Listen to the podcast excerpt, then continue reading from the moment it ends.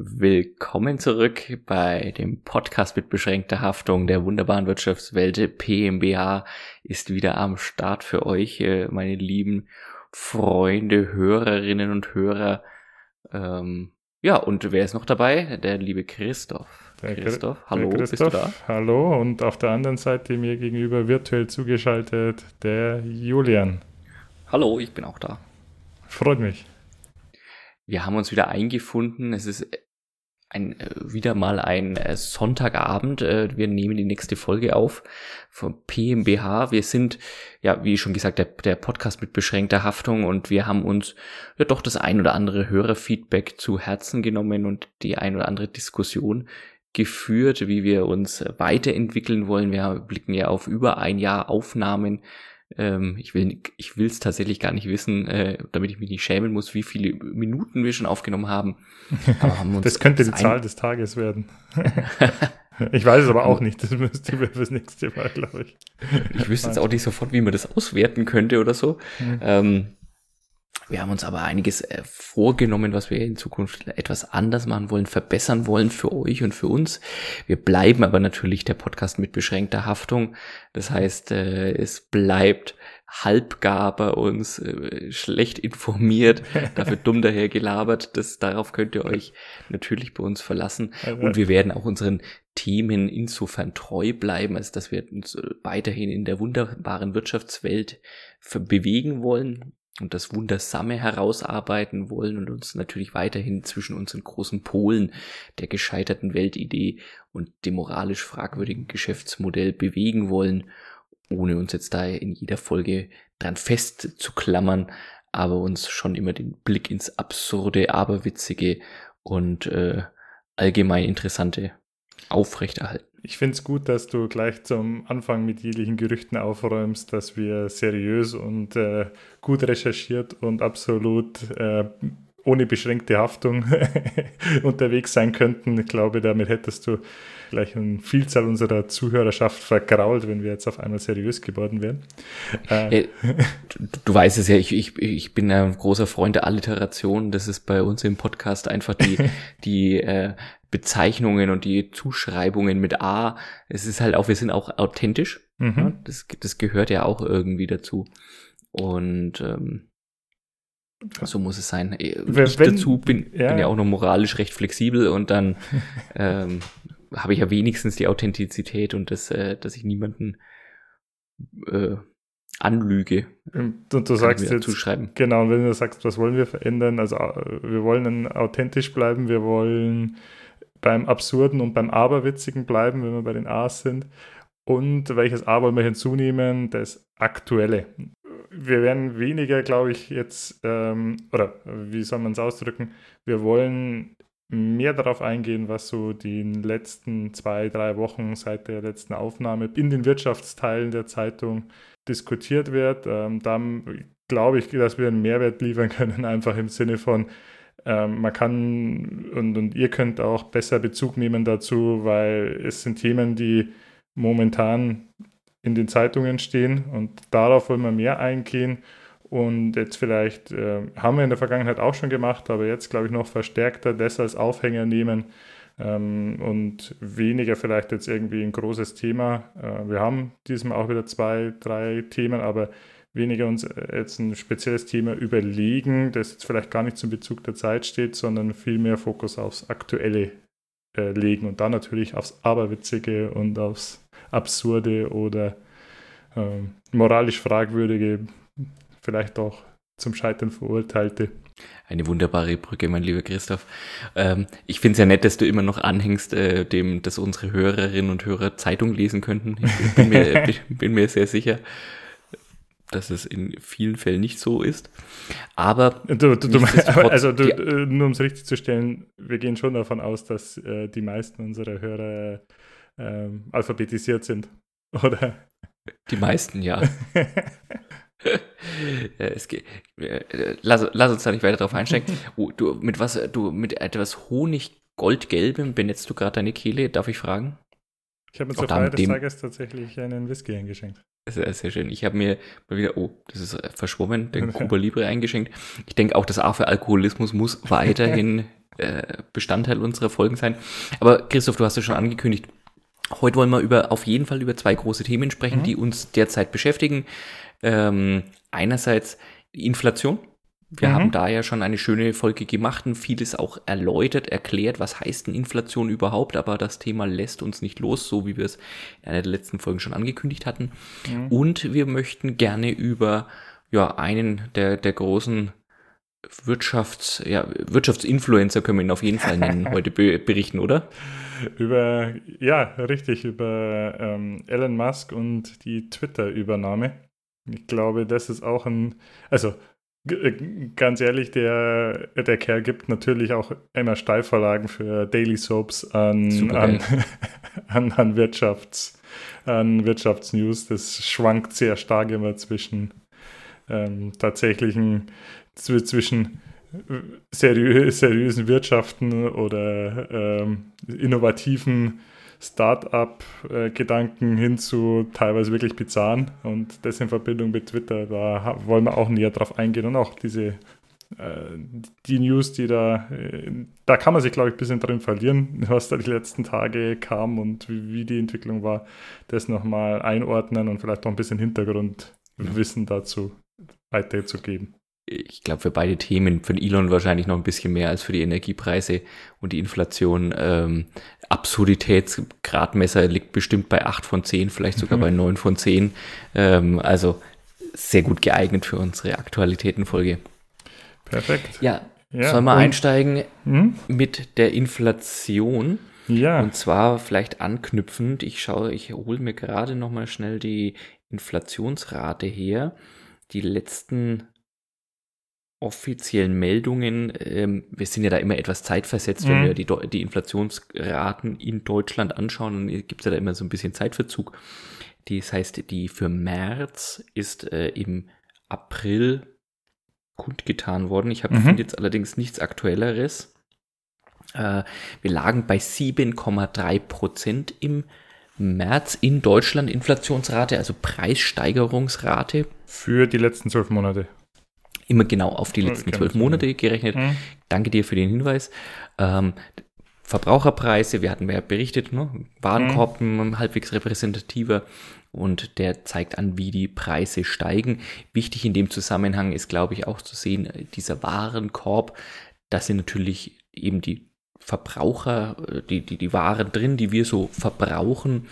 Wenn man also diese 7,3% Steigerung auf mhm bricht in die verschiedenen äh, äh, unterschiedlichen Kategorien, dann sieht man, dass die Lebensmittelpreise sehr stark auch gestiegen mhm. sind, also über diesen 7% liegen, fast bei 9% liegen im, im März. Mhm. Was eine neuere Entwicklung ist.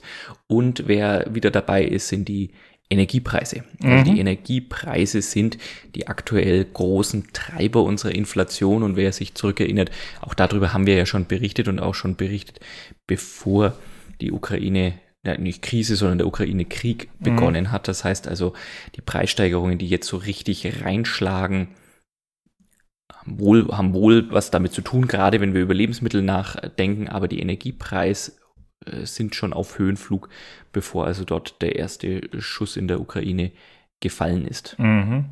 Und, und, da wohl. Da ja, musst du ja noch auch dazu sagen, also wenn du in dem Warenkorb machen die ja einen großen Anteil auf, aus, immer direkt, aber natürlich auch nochmal indirekt, weil Richtig. alles, was dann weiter mit reinspielt, also auch Lebensmittelherstellung braucht ja Energie oder eigentlich fast alles, was in der Industrie produziert wird, hat Energie, weil Logistik, weil Produktion alles auch äh, Energie benötigt. Das ist ein super wichtiger Hinweis, Christoph. Das, deswegen greift es uns gerade so brutal, weil wie du sagst, die Energiepreise ähm, treiben alles eben über die Logistik, über, wenn man sich Nahrungsmittelherstellung vorstellt, super energiereich. Ja, alles, was wir, was wir verbrauchen, Bau, hm die Autos, die bei uns rumfahren, ne, in dem Moment, wo Metall verarbeitet wird, gigantische Mengen Energie, die gebraucht werden. deswegen schlägt es eben, wie du sagst, mittelbar und ganz unmittelbar durch auf unsere Preise. Das ist kein deutsches Phänomen. Mhm. Ähm, europäisch im ganzen Westen momentan überall steigen die Preise, weil eben Energie auch ein globales Thema ist. Mhm. Und umgekehrt, und ich hatte es in einem der letzten Folgen, und es ist vielleicht eins der ersten Versprechen, die wir über die Folgen hinweg mal einlösen, liebe Christoph. Ähm, Habe ich ja auch mal gesagt, mich würde es mal interessieren, ähm, weil sagen wir mal so, bin ja, ich bin ja wirklich keiner, der sagt, oh, die Mainstream-Medien, da stimmt irgendwas nicht. Aber mir wurde zu oft das Wort Ukraine-Krieg oder der Ukraine-Krieg mhm. im Zusammenhang mit, äh, mit Inflation und, und, Preissteigerungen genannt, zum Zeitpunkt, wo ich sage, das kann irgendwie noch nicht so richtig stimmen. Mhm. habe mir gedacht, jetzt lese ich halt einfach mal ein bisschen nach, recherchiere ein bisschen. Mhm. Und das wollte ich heute gerne mitbringen, einfach dieses leicht absurde, in welcher Situation wir uns gerade bei Energiepreisen befinden und das ist durchaus, und das hattest du ja beim letzten Mal auch schon richtigerweise angemeldet, natürlich auf die aktuelle Situation hat einen Einfluss drauf. Mhm. Immer wenn wir über sowas Großes wie Energiepreise sprechen, und das ist, das sind Waren, die genauso an Handelsplätzen, an Börsen gehandelt werden, mhm. schlägt Unsicherheit immer mit einem Preisaufschlag durch. Also das müssen wir uns, ne, in dem mhm. Moment, wo klar war, wir laufen auf eine neue unsichere Zeit zu, eine kriegerische Zeit, Krieg in Europa zu, ist klar, dass die Preise steigen, weil eine gewisse Unsicherheit, eine gewisse Nervosität dort eingepreist wird. Ich glaube, wir müssen uns auch klar machen, dort, wo gerade eben Preise angehoben werden können, werden gerade auch Preise angehoben. Mhm.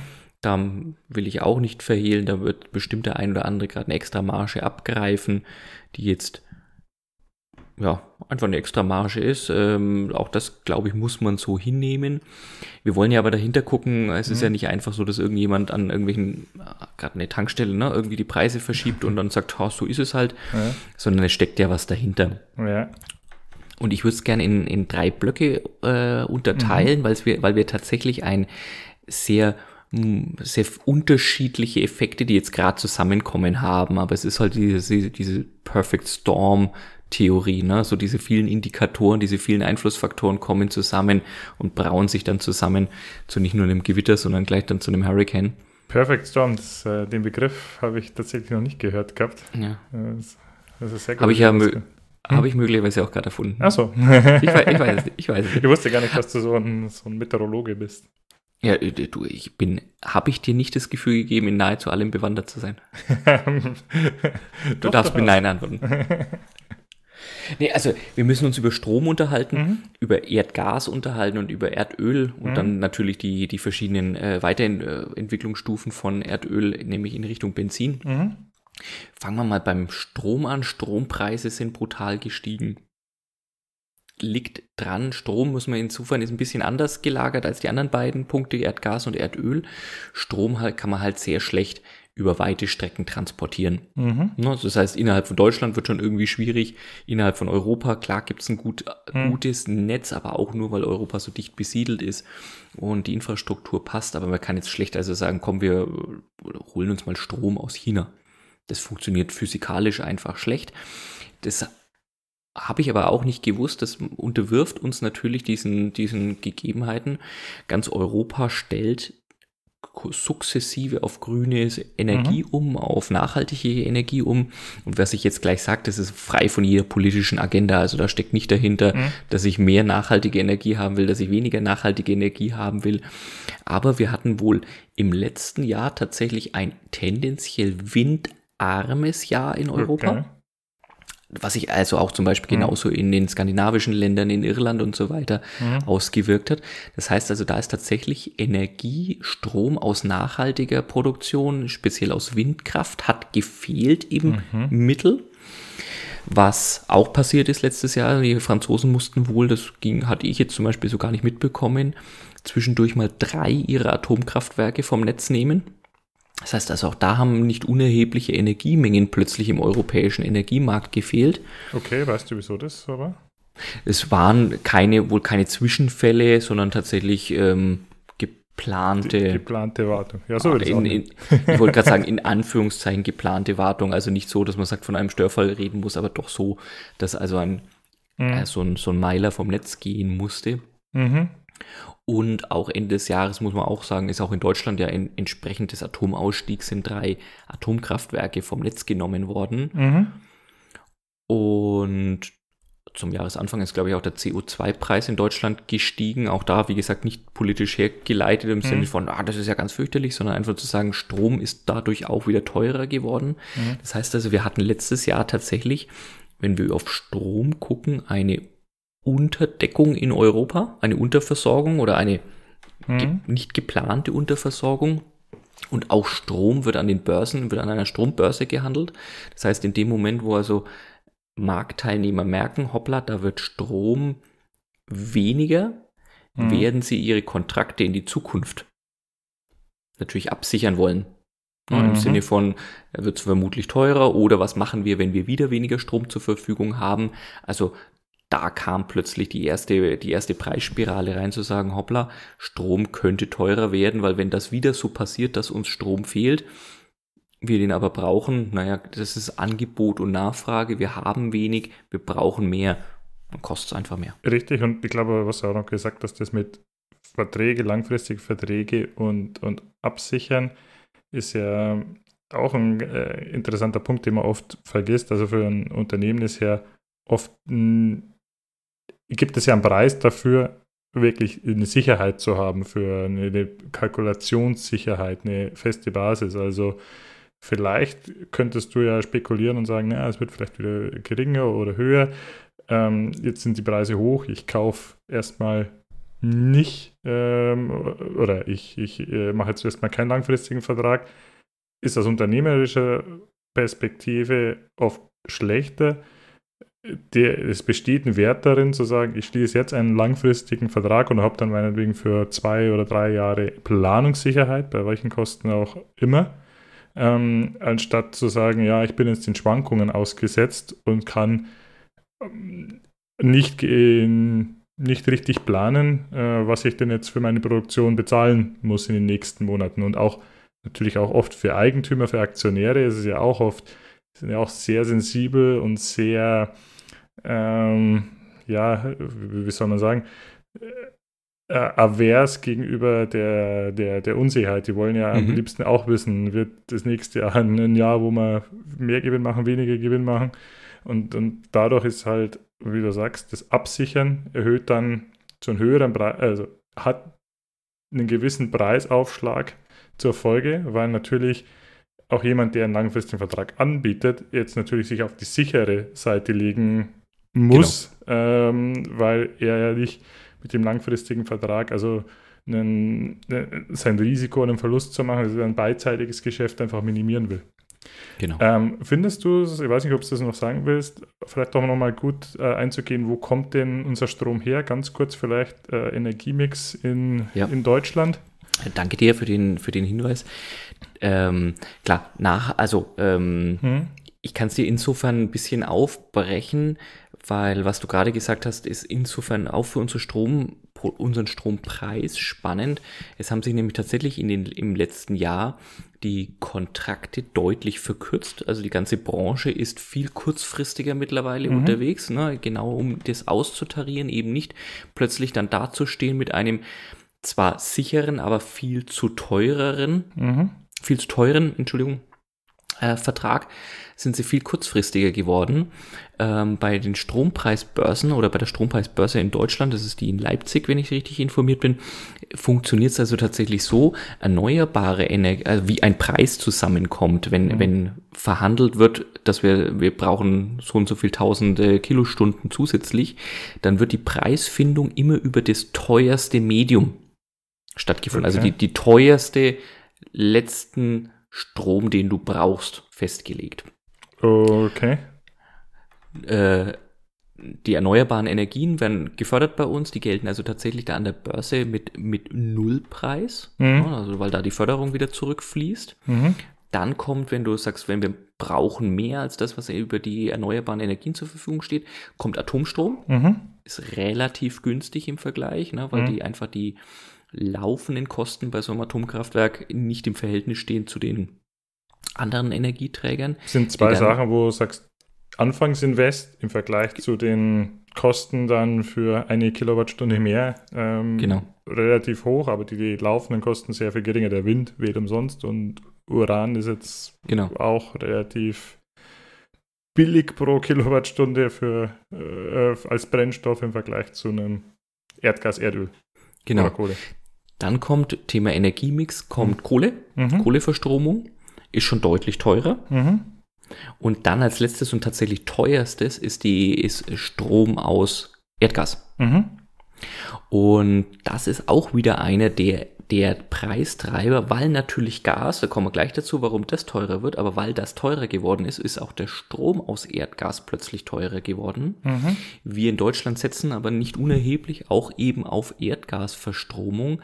Die hat nämlich zwei oder sagen wir mal eineinhalb positive Aspekte. Der eine positive Aspekt, der halbe positive Aspekt ist, es gilt als relativ grün. Also im mhm. Vergleich eben zu ne, Kohle wollen wir auf gar keinen Fall, mhm. Atomstrom wollen wir auch austreiben. So, mhm. dann ist es noch relativ grün. Was der ganz tolle Punkt ist, aber so ein Gas, äh, so, so Gasturbinenkraftwerk, mhm.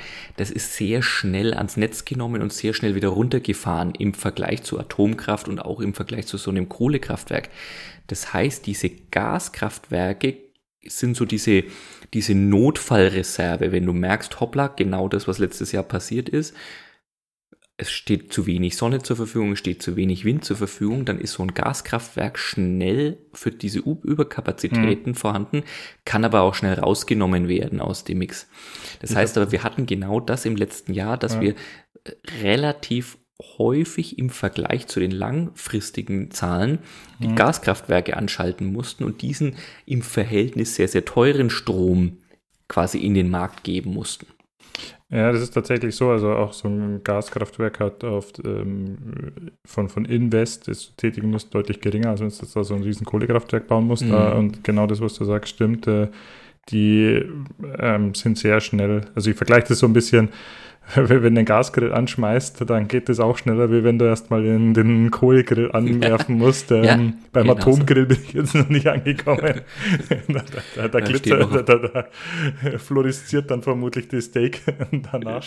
Aber ähm, ist tatsächlich so, und wenn du das vom Mix her anschaust, also inzwischen haben wir ja einen Anteil, letztes Jahr hatten einen Anteil von 45 Prozent erneuerbare Energien und da mhm. der größte Teil mit 24 Prozent am gesamten Mix ist die, die Windkraft. Ähm, mhm. Dann kommt Photovoltaik mit 9, Biomasse mit 8. Äh, Kohle ist äh, Braun- und, und Steinkohle zusammengenommen mit ähm, 24 Prozent auch, äh, ist auch ein großer äh, Träger. Genau. Die Kernenergie mit 11 und Erdgas hat tatsächlich 16 Prozent Anteil. Und mhm. wie du sagst, du hast die, die Grundlast und du hast ja immer Spitzen. Also da, ähm, sei es übers Jahr hinweg, im Winter brauchst du vielleicht mehr Strom als im, im Sommer oder in Ländern, wo viel Klimaanlagen sind, andersrum. Äh, in der Früh und abends wird mehr gebraucht, als vielleicht unterm Tag, in der Nacht wieder weniger und so. Und darum gab es ja, oder gibt es teilweise immer noch verschiedene äh, Modelle, wo, wo der Strompreis in der Nacht ähm, äh, günstiger ist. Äh, weiß nicht, ob du genau. so einen Ver Vertrag hast. Die bei mir nee, habe ich nicht, kenne ich aber. Äh, ja. Und das kommt ja genau daher, weil man sagt, ja, der, äh, du musst es halt irgendwo das Beste für, für die Stromerzeugung wäre, das wäre alles so immer das derselbe Verbrauch, gleich, ne? aber das ist ja nicht der Fall. Und dann schmeißt du halt so Stro äh, Gaskraftwerke an, die halt innerhalb von, ich glaube, einer halben Stunde oder so Strom liefern können. Genau, genau. Und also so, das war so das mhm. Thema Strom. Jetzt haben wir Gas ja schon angesprochen. Gas ist insofern spannend, ähm, ist ähnlich wie Erdöl halt über weite Strecken transportierbar, entweder über Pipelines, du kannst das, ähm, was jetzt ja momentan sehr viel in, in äh, medial im Munde ist, ne, dieses Liqui Liquefied Natural, Natural Gas, Gas, LNG, mhm. ne, kannst du in so große Tankerschiffe reinpacken und dann übers Meer karren. Ähm, ist insofern spannend, ähm, weil natürlich weltweit vorhanden, wird, wird zu, zu erheblichen Anteilen mit Erdöl gemeinsam gefördert, mhm. aber es gibt eben also auch natürliche Vorkommen, wo also kein Erdöl gefördert wird, aber große Gasfelder zur Verfügung mhm. stehen. Bei Gas, bei Erdgas haben wir jetzt tatsächlich das Thema, es gab einen sehr, sehr verhältnismäßig kalten Winter 2020, 2021, sowohl in Europa als auch in Asien. Okay. Das heißt also, Gasspeicher, also auch in Asien, auch in China und so weiter, wird Erdgas verwendet eben für Wärme einerseits, aber manchmal auch für Verstromung. Ja. Die Gasspeicher waren also Anfang 2021 sehr, sehr leer. Mhm. 2020, wir erinnern uns noch, da kam der blöde Corona um die Ecke, da ist irgendwie alles so ein bisschen runtergefahren worden. Mhm. Das sind natürlich auch weltweit, und das muss man schon auch sagen, Fördermengen Gas, Fördermengen Erdöl zurückgefahren worden. Mhm. Klar, kommt, beim Erdöl komme ich gleich nochmal drauf.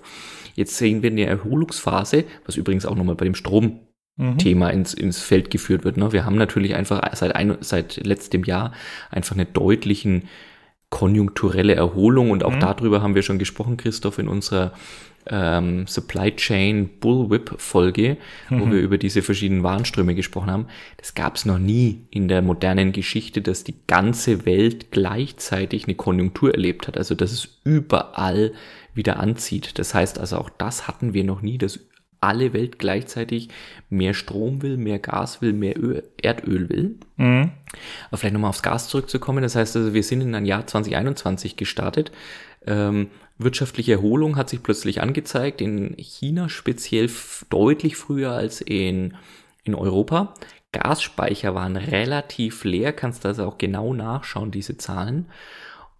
Und was dann passiert ist, ist tatsächlich, dass einfach China schneller und mehr Geld auf den Tisch gelegt hat bei einem großen äh, Erdgasproduzenten, nämlich Russland. Okay. Das heißt also auch in 2021, und das hat überhaupt noch vermutlich noch nichts mit der Ukraine zu tun gehabt, haben, hat Europa einfach tatsächlich weniger Erdgas bekommen. Es war schon teurer, es war klarer, es wird teurer, weil einfach mehr nach Asien verkauft mhm. worden ist.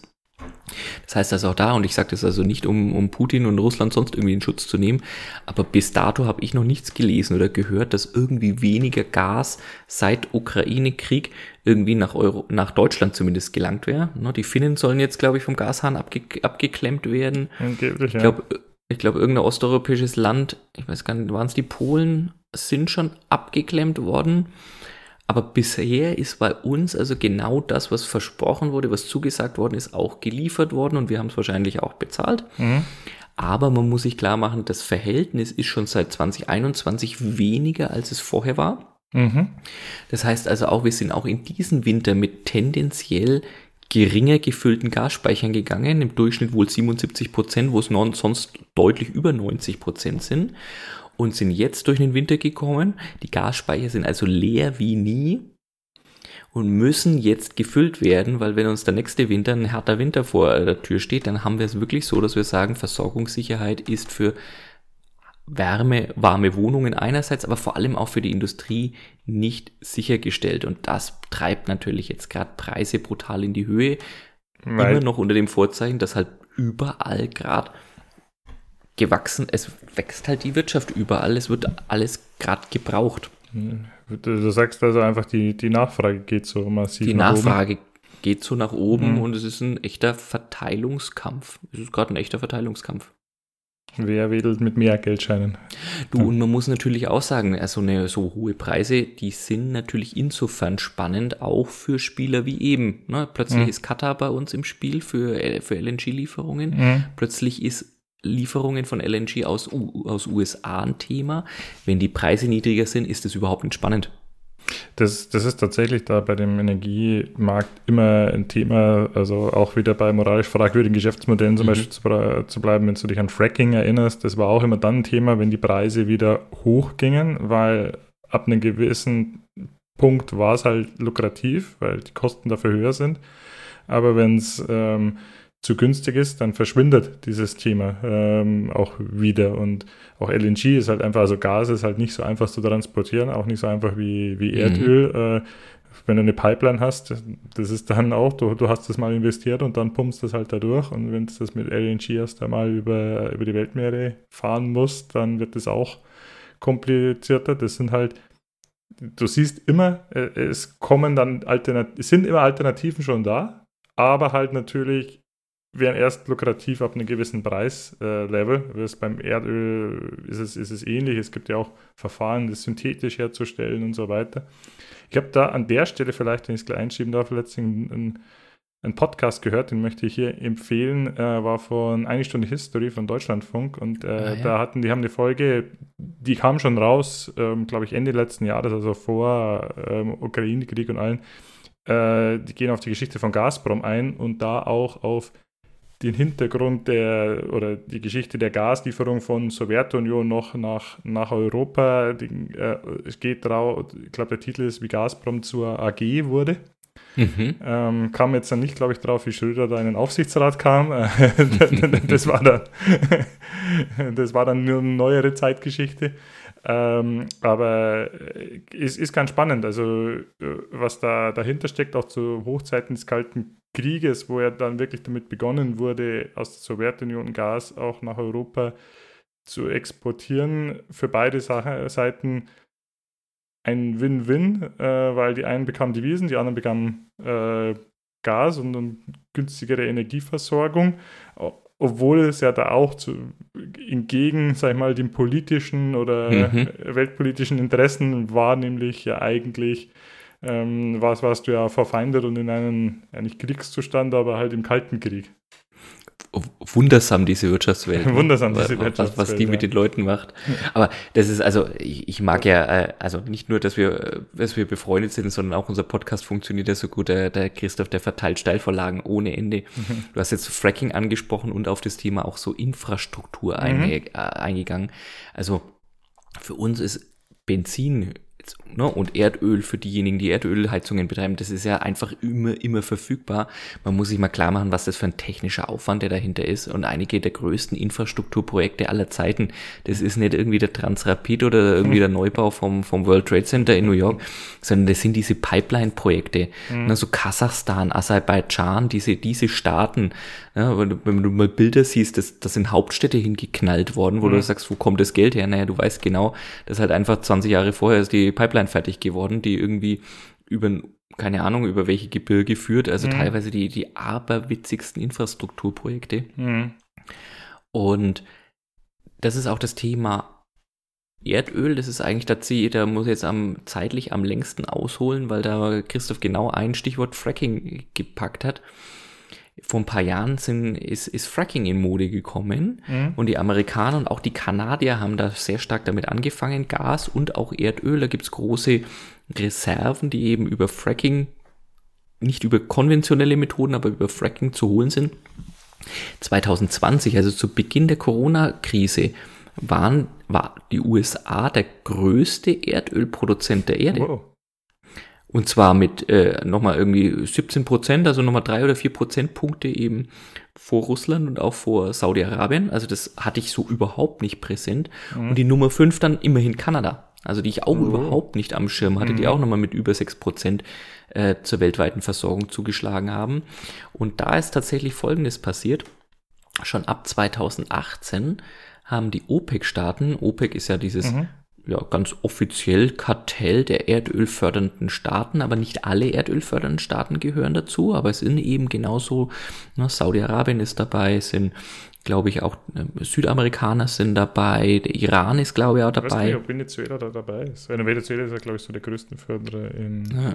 in Es gibt so ein OPEC und OPEC Plus auch nochmal als, als Status, aber es ist also zum Beispiel eben genau die, die Mitgliedschaft, so ähnlich wie EU zur Türkei und so. Ja, genau sowas.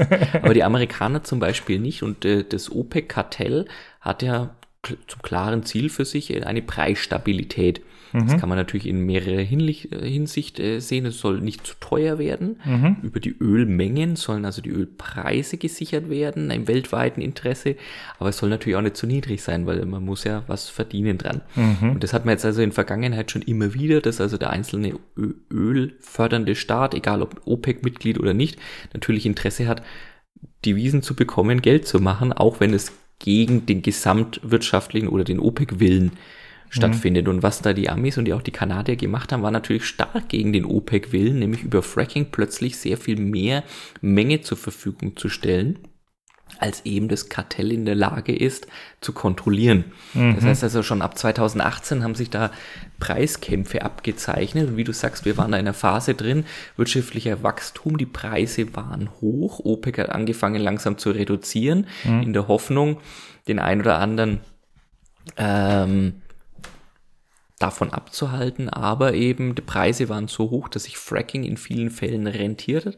Und dann kam das Jahr 2020 um die Ecke und wir hatten also tatsächlich den Fall, dass es mal einen negativen Ölpreis gab in 2020. Was? Also mit, mit Beginn der Corona-Krise gab es also tatsächlich mal diesen einen kurzen mhm. Moment, wo also das Barrel Öl für minus, also für 40 Dollar on top zu haben war. Also es lag bei minus 40 Dollar, das heißt also, du hättest dieses Barrel, weiß nicht wie viel, 120 Liter umgerechnet ist, glaube ich, so ein Barrel bekommen und nochmal 40 Dollar oben drauf gelegt. Das, das, wenn du mal damals gesagt hast, hätte man hier den Keller voll gemacht.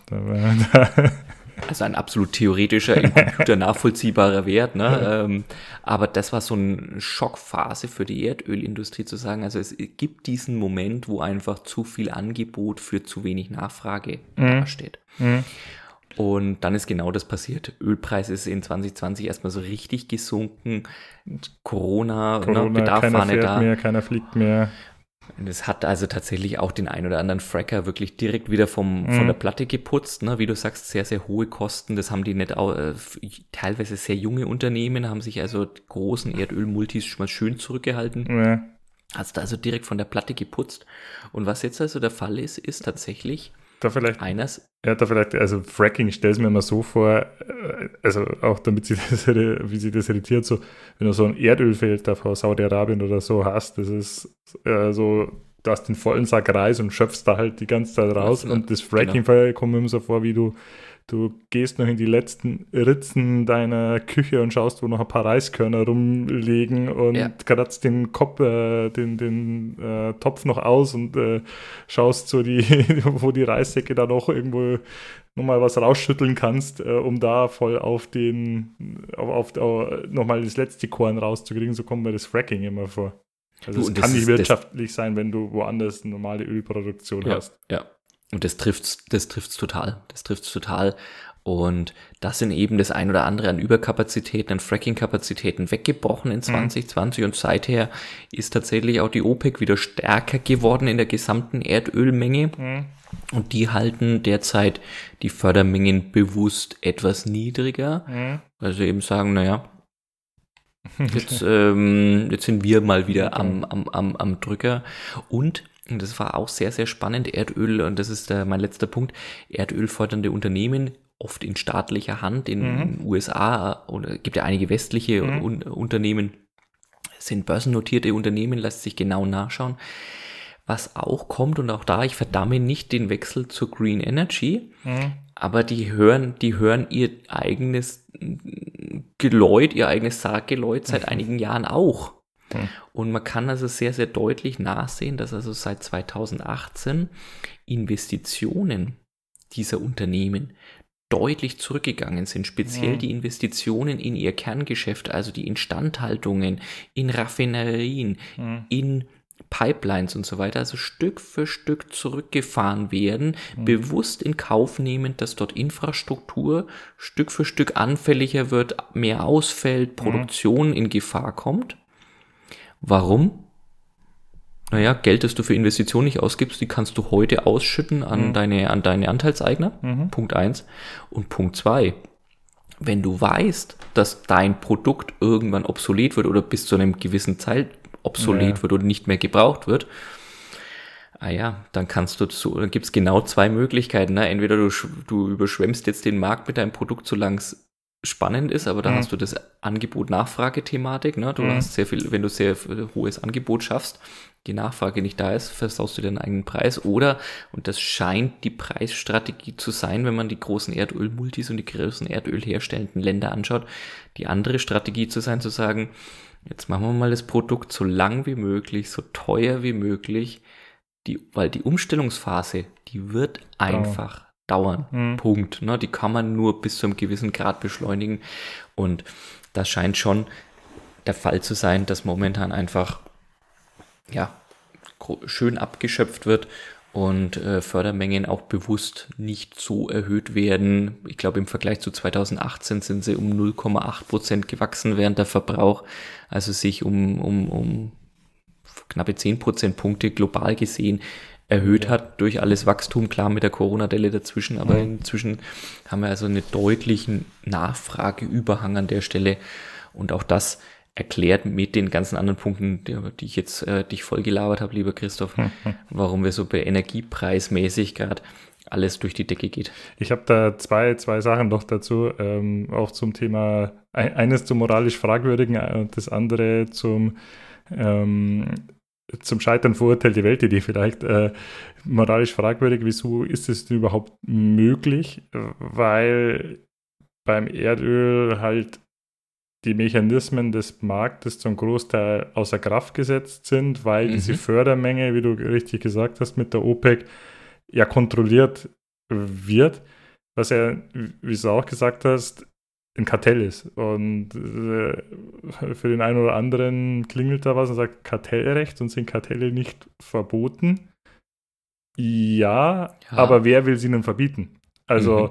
wenn du, wenn jetzt BMW, Audi und äh, Volkswagen hergehen würden ähm, und würden sagen, wir produzieren, wir legen jetzt fest, wie viel Autos produziert werden, äh, weil und, und, und teilen uns da den, den Markt auf, weil dann werden die, äh, dann werden die Preise wieder schön hochgehen.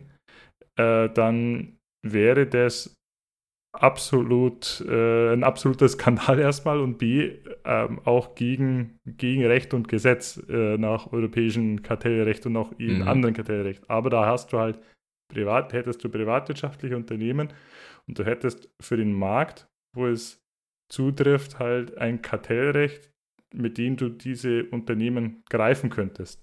Jetzt bist du auf so einer internationalen Ebene, wo du sagst, du hast Länder, die sich untereinander absprechen, wie viele Ressourcen sie fördern. Genau. Das kannst du schlecht heißen, das kannst du verurteilen, da kann es vielleicht auch irgendwo eine, eine, Richtlinie oder sonst dazu zu geben, aber es gibt kein Gericht, vor die du die ziehen kannst und, und das ihnen verbieten kannst. Es ist ein völlig legales Kartell, das hier die äh, Menge und damit auch den Preis kontrolliert. Und da haben sich, es klingt jetzt so, als wäre das eine bewusste Sache gewesen, aber wahrscheinlich, da haben wir uns, da haben sich die, und gar nicht die westliche Welt, sondern da hat sich die Welt einfach vor ein paar Jahrzehnten in eine Abhängigkeit begeben mhm. und sagt, so, und jetzt, jetzt ist es so. Also, mhm. da kannst du auch nicht sagen, wie du sagst, das kann man gutheißen, das kann man resignierend akzeptieren, aber äh, es ist so in dem Moment, wo eben Ölhähne zugedreht werden, dann wissen wir, was jetzt gerade passiert. Momentan steigen die Preise Mhm. Die Elterngeneration erzählt ja noch gerne irgendwie von autofreien Sonntagen in Deutschland oder so, ne? Die Aber wenn du dann da wieder E-Scooter fährst, dann hast du auch wieder ja, genau. dazu beigetragen. nur, nur wenn er so ein kleines Winterrädchen hinten oder, drin hat. Ja, oder, oder E-Bikes, also auch die autofreien Sonntage habe ich mir auch schon überlegt, ob das wieder was wäre. ja. Na, das war also äh, etwas länger als gedacht, aber unser Exkurs oder mal äh, für das Thema Energiepreise und äh, ein Erklärungsversuch mhm. ähm, für die Preissteigerungen der letzten Monate mit dem Ausblick, dass es gegebenenfalls auch noch eine ganze Zeit lang so weitergehen könnte. Weil da ein paar moralisch fragwürdige Geschäftsmodelle am Greifen sind. Ähm, da aber vielleicht auch noch eins äh, in dieser ganzen, jetzt ja leider anderen oder Zeitenwende mit äh, Krieg in Europa und allen, was jetzt ja dazu erscheint an Material zum Thema, ähm, ja, wo auf einmal interessiert sich wieder jeder zum Wehrtechnik-Experten, ja. Und mhm. da habe ich mhm. tatsächlich einen so einen Artikel gelesen über den Leopard 2 und dann kam da in einem so Satz wurde dann auch erwähnt, dass der, der Motor vom Leopard 2 so robust ist und natürlich da war das aufgelegt, dass der sprichwörtlich mit allen fahren kann. So, was haben sie erwähnt, du kannst da Bananenmilch reinschmeißen in der Richtung, dann fährt der. Vielleicht müsste man da den Technologietransfer machen, dass du dann zukünftig halt in deinen Autos auch mit allen möglichen fahren kannst, was du gerade noch so mit Frittenfett und keine Ahnung was, um, ja, genau. um, um, da dem Kartell Einhand zu gebieten. Vielleicht gibt es ja die Lösung schon. Ich habe ja gerade überlegt, dass bei mir am Haus irgendwie an der, an der Durchgangsstraße irgendwie in Zukunft die Leos vorbeidüsen. Weil ja, der, der ein oder andere pfiffige Autonarre auf die Idee kommt zu sagen, ja, also ich lasse mir das auf Fahren nicht verbieten. auf Ketten ist auch so ähnlich wie auf Rädern und ähm, Hauptsache ich kann, ich, ich habe mein, ich habe mein, mein Push. ah, ja. Sehr schön, Julian. Sehr, sehr interessante Einordnung. Ähm, jetzt weiß ich wenigstens, wieso ich wieder 2,20 Euro an der Tankstelle zahle. Ja, ist fies, ne? Ist, Also bei aller Theorie, die Theorie, äh, bei aller theoretischen ähm, hm. Argumentation und, und, und Einordnung, das, das tut schon weh. Das ist, das ist gar nicht so witzig. Überhaupt ja. nicht. Äh, ja. und, und wir haben noch nicht mal Sommerferien oder Ferienzeit. Mhm, mhm. Jetzt schauen wir mal, was da uns in den nächsten Wochen bevorsteht mit Tankrabatt und allem Pipapo. Alles klar. Ähm, Julian, ich würde hier einen harten Cut machen zu, äh, zu einem anderen Thema, das auch mhm. hier ähm, noch, ich würde es fast behaupten, ähm, für ein bisschen Ablenkung gesorgt hat äh, nach der ganzen äh, oder während der ganzen Themen Inflation und Ukraine-Krieg und alles, was uns ja alle direkt äh, betrifft, sage ich, das ist jetzt ich glaube, wir reden von einem, wir reden ja von einem Mann, der, der, der so Preissteigerungen und so interessiert den jetzt, glaube ich, nicht so arg, ne? So nur, nur weil Geld er selbst gemacht so. hat. Ja, genau. ich glaube nur die Preiszeichnung, die er selbst gemacht hat. Ähm, Rede ist von Elon Musk, äh, der eine, eine mal, mal neutral formuliert, äh, schillerndsten Persönlichkeiten im, im Wirtschaftsgame momentan. Weiß, hast du eine persönliche Meinung zu, zu Elon Musk? Genie oder Wahnsinn? Wo auf der äh. Skala setzt du ihn an? Hm, du, das ist, äh, ich, bin, ich bin mir gar nicht sicher, ob man Genie und Wahnsinn auf eine Skala packen kann. Das würde ja bedeuten, das sind so zwei unterschiedliche Extrempunkte. ich glaube, es, man muss da eher in, man muss da eher in, in Ebenen, die sich schneiden, denken. Also, ähm, sagen wir mal, unternehmerische Schaffenskraft von dem Typen, was mhm. soll man sagen, da, da hat er wahrscheinlich jetzt schon seinen, seinen, seinen, seinen Platz in der Geschichte gefunden. Aber ja, ich, er ordnet sich aus meiner Sicht in der Reihe von Leuten ein, wo ich sage, ich finde jetzt persönlich Twitter, da fehlt mir persönlich ja der Mehrwert. Mhm. So, für mich jetzt so. Mhm. Und ähm, nicht nur, dass ich den Mehrwert nicht so sehe für mich, ich sehe halt auch das Potenzial, dass es für andere Leute einen Anti-Wert schafft und äh, den würde ich da einordnen, den Elon Musk. Also der bräuchte jetzt vielleicht seinen eigenen Twitter-Account jetzt nicht so dringend. So vielleicht auch wieder Donald Trump und äh, wie, ja. Das ist so, da, da kommt schon, das ist schon sehr erratisch, was er da zwischendrin raushaut. Ey, also ich, ich, ich, ich habe so leichte Probleme mit dem Kerl, ähm, aber er ist halt, was man ihm zugute halten muss, er ist halt ein Großmeister der Ankündigungen und auch ja. äh, für mit den Ankündigungen die zu monetarisieren. Also Erwartungen, wenn wir bei den Themen sind, Erwartungen, äh, Erwartungen glaubhaft zu wecken. Und äh, auch wenn du ja anschaust mit seinen Bewertungen oder was Tesla bewertet wird, äh, wurde, es ist jemand, den die Finanz- oder die Wirtschaftswelt halt einfach auch abkauft, was er vorhat. Äh, und selbst wenn es, sage ich mal, ja wirklich Schaut dir nur an die großen Dinger. Also hier Elektroauto war damals ja auch mhm, sehr mhm, noch mhm. utopisch. Ähm, dann SpaceX äh, in den, in den, ins Weltall fliegen. Ähm, und jetzt will er Twitter übernehmen. Und äh, man, man, kann jetzt darüber spekulieren, äh, was, was er damit verfolgt, ob er wirklich die Redefreiheit oder die Meinungsfreiheit retten will oder ob es wirtschaftliche Interessen sind. Ähm, das kann sich jeder sein eigenes Urteil bilden. Aber dieses ganze Szenario dieser Übernahme, das ähm, hat für mehr Schlagzeilen, glaube ich, gesorgt, als üblicherweise Unternehmensübernahmen mhm. äh, für Schlagzeilen sorgen. Definitiv. Und ich wollte das auch mal zum Aufhänger nehmen, zu sagen, ja, so eine Unternehmensübernahme, wie ähm, kann man oder wie läuft sowas eigentlich ab und wie kann man das verstehen? Und für mich äh, ein, eine Schlagzeile, die eigentlich, glaube ich, in jeder Zeitung stand oder auch in jeder äh, Nachrichten-App, Julian, um darauf zurückzukommen, dass vielleicht auch die wenigsten noch Zeitung lesen, äh, die war ja, Elon Musk kauft Twitter für 44 Milliarden US-Dollar waren es? Waren es mhm. US-Dollar? US-Dollar. Also, äh, US-Dollar. Und das ist eine Schlagzeile, da störe ich mich so ein bisschen ran, weil das klingt so wie, er geht jetzt da zur, zur Kasse, hat ein Stück Twitter dabei und ähm, legt da die Platinkarte hin und geht dann raus und ihm gehört jetzt Twitter. Und eigentlich versteht, versteht man das auch so, ab dem Moment, wo diese, diese News lanciert wurde, ist es schon der Fall. Und die Tatsache ist ja dann trotzdem ein bisschen komplizierter und äh, ist nicht so ganz einfach. Also äh, da vielleicht mal zum Anfang. Von wen kaufst du denn eigentlich Twitter? und mit wem hat er den, den Deal abgeschlossen. Mhm. Den Deal für, über, über diese 44 Milliarden für Twitter hat er abgeschlossen mit dem, mit dem Verwaltungsrat von, von Twitter, wenn ich richtig. Und vielleicht da noch ganz kurz eingestiegen, Christoph, um überhaupt mit so einem Verwaltungsrat über sowas sprechen zu können. Also Du, mhm. Das hat ja insofern jetzt gerade äh, bei mir vieles ausgelöst, ne, dass du gesagt hast, der Elon Musk, der, der, der, der König der Ankündigungen. Sage ich, sind wir vielleicht die Elon Musks des Podcasts? wir sind ja auch die Meister der Ankündigungen. Wir monetarisieren das vielleicht noch nicht so weit. Und du hast ja, auch richtigerweise gesagt, der ist in einer Situation, einerseits durch sein unternehmerisches Schaffen und auf der anderen mhm. Seite durch seine eigene schiere Finanzkraft. Mhm. Dem wird halt mehr zugehört als uns beiden. Mhm. Ähm, und dem nimmt man eben auch ab, dass er diese 44 Milliarden Dollar äh, einfach mal auf, auf den Tisch legen kann, sofern die so falsch dieses Bild ist. Äh, ne? ähm, aber man nimmt es ihm, man vermutet erstmal, dass er es aus der Portokasse nehmen könnte. Schauen, ob das der Fall ist.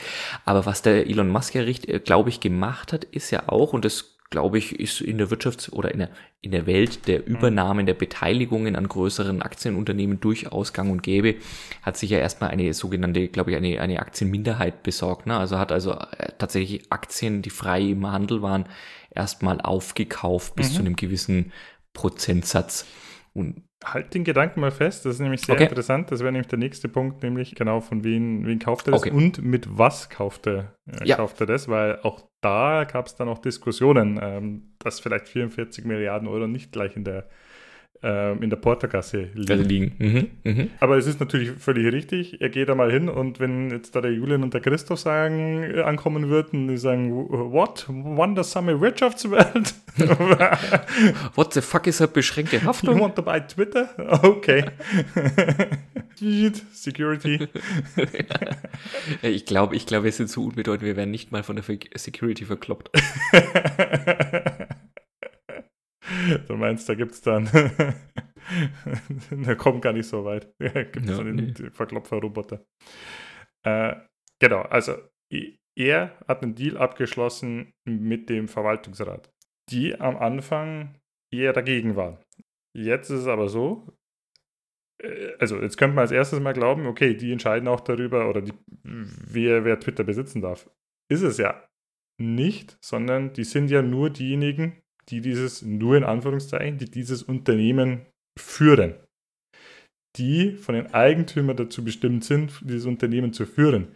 Das ist jetzt, wenn du es vergleichst, du schließt einen Deal mit einem Hausmeister ab, ähm, dass du die Wohnungen kaufst. Also so ist es, das ist jetzt, der, ich weiß, dass der Vergleich an einer gewissen Stelle hinkt, aber nichts anderes ist es ja erst einmal, weil also die sind ja jemand, die diesen Besitz verwalten und führen und mehren sollen und natürlich auf genau. einem anderen Level als jetzt vielleicht der Hausmeister oder die Hausverwaltung, aber die eigentlich nicht darüber zu entscheiden haben. Also weil es ist im Prinzip ist es nur ein Deal darüber, dass sie sich nicht dagegen wehren, beziehungsweise dass sie es propagieren, dass sie es, äh, dass sie es befürworten und da gemeinsam darauf hinarbeiten wollen aber genau. nichts, genau. Äh, nichts anderes.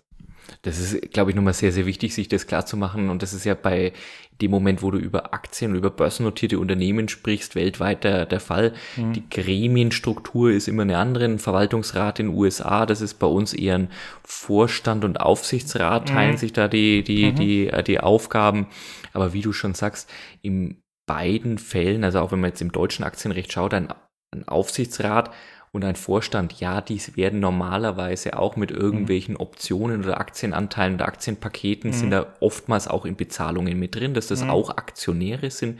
Aber wie du schon ganz richtig sagst, denen gehört das Ganze nicht, sondern die sind eingesetzt von den Eigentümern, den Aktionären, mhm. um eben genau das, wie du sagst, das zu führen, das zu verwalten und deswegen ist dieser Stakeholder Value so ein, so ein mhm. Begriff, der, der einfach bekannt ist wie ein bunter Hund. Den Wert der Stakeholder, also derer, die einen Stake da drin haben, mhm. also einen Anteil besitzen, zu mehren. Mhm. Das ist der Auftrag von den ganzen Leuten und das ist genau der Punkt eben, wenn du das wieder rüberbringst zum Elon Musk und dem Verwaltungsrat. Am Ende muss ein Verwaltungsrat danach entscheiden, ist diese Offerte, die ich da bekomme, diese Möglichkeit, diese Geschäftsmöglichkeit ein Weg, den Stakeholder Value zu erhöhen, also mhm. mehr Wert, Wert zu schaffen für meine Anteilseigner. Mhm. Man darf natürlich nicht vergessen, dass es trotzdem, und da ist die Wirtschaftswissenschaft voll davon, von dieser der sogenannten Principal Agent äh, mhm. Theorie, mhm sagen, es gibt nicht wenige Vorstände und Aufsichtsräte, die natürlich mit einem gewissen Ego und einer gewissen eigenen Agenda an die, ja. an, ans Werk gehen. Ja. Und ja, du wolltest da, ja. glaube ich, direkt schon drauf Ja, ich wollte direkt sagen, äh, wieso ist es trotzdem, also wenn du auch zurückgehst, das war ja äh, nicht von Anfang an so, sondern am Anfang haben sie sich ja hart dagegen gewehrt. Mhm. Ähm, wieso ist es trotzdem wichtig, dass er, also dass du, dass du dieses Commitment hast? Ähm, ansonsten würde man ja von dem sprechen, also wenn der Vorstand bewusst dagegen arbeitet ähm, oder auch die, die, die Auf, Aufsichtsrat und Vorstände oder Verwaltungsrat, dann spricht man ja landläufig von einer feindlichen Übernahme. Mhm. Und da, äh, das ist natürlich anstrengender als eine jetzt hier Übernahme im Einverständnis, weil natürlich A, äh, gewisse sagen mal, Transparenz zurückgehalten werden kann, ähm, Einblick in Bücher, ähm, Informationen, die dir erlauben, halt das ganze Geschäft wirklich zu bewerten. Einerseits. Andererseits natürlich auch, du kannst auch aktiv dann, um so eine Übernahme zu verhindern, Mittel ergreifen. Äh, da gab immer das, äh, war immer von dem Bereich, äh, von dem Begriff Giftpille ähm, die mhm. Rede, also dass man zum Beispiel als im Rahmen der Möglichkeiten, die man als, als Vorstand hat, zum Beispiel hergeht und selber eine andere Firma übernimmt. Das kann ein Vorstand ja wiederum machen. Natürlich braucht da mhm. auch Zustimmung von, äh, je nach Größe vom Aufsichtsrat oder von, von Eigentümern oder von der, Mitglied, äh, von der Aktionärsversammlung. Aber halt das Unternehmen künstlich aufzublähen und dadurch ähm, mit etwas, was der feindlich Übernehmende will, ähm, ist für ihn vielleicht zu teuer zu machen, weil ja, irgendwie, wenn jetzt Twitter irgendwie ähm, eine Firma übernimmt, an der Elon Musk jetzt überhaupt kein Interesse hat, dann müsste die ja mit übernehmen oder du suchst dir einen anderen Investor, die haben mhm. sie auch probiert, Alternativinvestoren zu finden, um dann zu sagen, ja, wenn eine andere Firma einsteigt, dann hast und der sich dazu committet, seine Anteile dann später nicht zu verkaufen an Elon Musk, hast du natürlich auch ein großes Problem, äh, das Ganze abzu, abzuwickeln. Also hat schon einen Mehrwert, dass er, äh, dass er das macht äh, oder dass da eine Übereinkunft da ist. Auch zu dem Thema, wie, wie und von wem kaufst du es dann am Ende, mhm. Twitter? Äh, wie du richtig gesagt hast, also er hat so 9,5 Prozent sich zugelegt. 53 Prozent, wenn du anschaust, sind im, im Streubesitz. Also sind mal größere, mal kleinere Anteilseigner, aber du weißt eigentlich so gar nicht, wem das gehört. Das heißt, geht, also der Besitz der Firma ist ja unterteilt in im Fall von äh, Twitter weiß jetzt gar nicht wie viel, aber halt in, in zig Aktien. Jede Aktie ist ein Anteil und 53 Prozent davon sind halt, sei mal, kleinere und dann gibt es ähm, andere. Vielleicht da, hm? vielleicht da noch ganz kurz einhaken. Also ich halt, wir halten die 53% Streubesitz mal fest, aber das ist das, nur mal um sich das klar zu machen, das ist das, was an der Börse gehandelt wird. Ja. Also das ist ja. die, diese Streubesitze, das, ja. das ist das, was so an der Börse gehandelt wird. Mhm. Äh, wenn jemand mal oder wenn auch Anteilseigner oder größere Investoren mal ihre Aktienpakete auflösen, das ist das, was an der Aktie an, mhm. gehandelt wird. Aber wenn jetzt eben der Elon Musk sagt, du hast vorhin von 9,5 Prozent der Aktien mhm gesprochen, die gehalten wird. Das sind die, die nicht an der, Aktie, an der Börse gehandelt mhm. werden, sondern die liegen da schön in seinem Depot, mhm. weil sonst hätte er die 9,5 Prozent genau. eben nicht. Und die hat er sich halt sukzessive dazu gekauft. Das waren mhm. halt vorher dann 62 Prozent. Genau, also knappe 10 Prozent beim Elon Musk, 53 Prozent im, Sperrbis äh, im Streubesitz natürlich, mhm. nicht im Sperrbezirk, sondern im Streubesitz. ich denke schon wieder, die Volksfestsaison startet wieder. das ist fürchterlich. Ja, es gibt noch eine, eine andere Gruppe, Vanguard Group, mit so gut 10%, das sind die größten Anteilseigner mhm. mit, mit einem Besitz. Und dann sind ganz viele Investmentfonds oder äh, teilweise aktive, die wirklich ähm, da Einfluss nehmen, teilweise auch welche, die wie BlackRock oder so, die viel eher so ETFs haben und dadurch, dass die in Index, Indexen vertreten sind, halt darin investieren. Äh, aber da sind ganz viele, ja, ganz viele Investoren halt dann für den Rest mhm. dabei und du kommst halt dann noch vielleicht so auf ja, wenn du knappe, ja, gute 35 Prozent, die da investiert sind, die meisten so in Größenordnung 4, 2, 4, 5, 3 Prozent. Ähm, also nach Elon Musk kommt erstmal lang nichts und dann kommt der nächste so mit knapp 5 Prozent. Mhm. Und eine Übernahme ist ja dann im, im, Prinzip nichts anderes, dass sich er dann hinstellt und sagt, ich kaufe eure Aktien ab für einen Wert X. In dem Fall waren es, glaube ich, 54 äh, US-Dollar und würde das diesen 53 Prozent und eben diesen, du hast ja mhm. verschiedene größere Investoren genannt, das Angebot gilt für diese Leute zu sagen, so, mhm. so viel Geld lege ich auf den Tisch und kaufe Anteile mhm. im Wert so und so viel auf, zu einem Kurs wahrscheinlich, ne, der, der dann halt, äh, ne, eine Aktie ist dann so und so viel wert mhm. und er müsste ja auf so und so viel Aktien kommen, um eine, ja, eine Mehrheit zusammenzubekommen, dieses Aktien. Äh, richtig, also wir, genau, für ihn, er würde das halt, also du kannst ja verschiedene Ziele haben, in denen in seinem Fall ist es ja wirklich das Ziel, die Twitter komplett zu übernehmen, nicht nur eine Mehrheit zu haben, nicht mhm, nur über 50 mhm. Prozent zu kommen, sondern er will das ja komplett haben. Und jeder kann jetzt dann im Prinzip entscheiden, nimmt er das Angebot an oder nicht. Ähm, bei vielen Fonds, glaube ich, ist es dann so, die sind aber auch wieder ihre Anleger und die müssen sich schon gut überlegen, wenn es ein lukratives Angebot ist, also das über den Aktienkurs liegt, wieso sie es dann ablehnen sollten oder Klar, dürften. Genau. Also das könnte dann schon wieder Forderungen nach sich ziehen, wenn, wenn dadurch jetzt vielleicht ein Wert nicht generiert wird für die, ihre Anleger, weil sie sagen, ey, also wenn ich jetzt in den Fonds investiert habe und äh, da bietet mir einer 54 US-Dollar für eine Aktie, die gerade irgendwo bei 40 rumdümpelt, ja, musst du machen. Also genau. gibt es keine zwei Meinungen so in der Richtung aus genau. rein finanzieller Perspektive, mhm. also ohne daran, was du jetzt da vorhast oder nicht mit diesen Unternehmen. Und da kommt jetzt ein Punkt, wenn er die Firma komplett übernehmen will, natürlich werden nicht alle gleich Ja sagen. Vielleicht äh, ein paar werden ihn ärgern wollen, ein paar werden vielleicht äh, das ist gar nichts mitbekommen davon, mhm. dass es dieses Angebot gibt im Podcast nicht aufmachen. Ich weiß gar nicht, wie sowas kommuniziert wird. Also, dass es halt auf Twitter, auf Twitter kommuniziert wird. Kaufe, ich ja, also eure Aktien ab oder auf eBay Kleinanzeigen. Ja, ich weiß, also im deutschen Aktienrecht zum Beispiel, da muss es also auch wirklich offizielle Ankündigungen mhm. sein. Also, das sind mhm. dann so die großen überregionalen Tageszeitungen, mhm.